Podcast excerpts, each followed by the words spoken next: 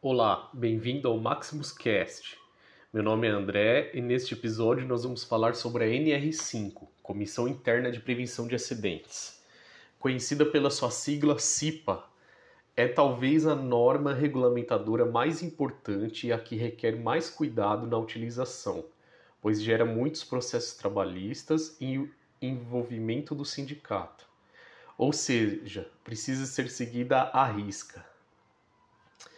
Afinal, o que é CIPA? A CIPA é um grupo de funcionários, alguns eleitos pelos empregados e outros indicados pela empresa, que ajudam a segurança do trabalho nas atividades de prevenção. Estes são popularmente conhecidos como cipeiros. Quem precisa de CIPA? Empresas públicas ou privadas que têm funcionários CLT.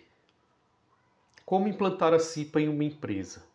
Basta ler toda a NR5 e aplicar exatamente o que está escrito. O que os cipeiros fazem?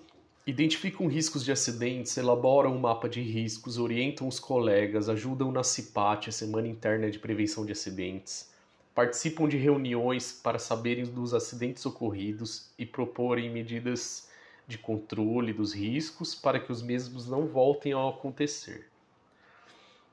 A empresa não pode proibir o colaborador de se inscrever na eleição da CIPA e não pode vetar e nem prejudicar o cipeiro de participar das reuniões e atividades da comissão. A empresa elege o presidente da CIPA e os cipeiros eleitos escolhem o vice-presidente. O mandato do cipeiro eleito tem duração de um ano, permitida uma reeleição. A empresa não pode desligar o cipeiro eleito sem justa causa desde o registro de sua candidatura na eleição até um ano após o término do mandato. Se o colaborador for contratado no, por prazo determinado, pode ser desligado no final do contrato, mesmo se for cipeiro eleito. A empresa deve fornecer o treinamento aos cipeiros antes da posse, seguindo o conteúdo programático e as cargas horárias conforme o risco da empresa, de acordo com a NR5.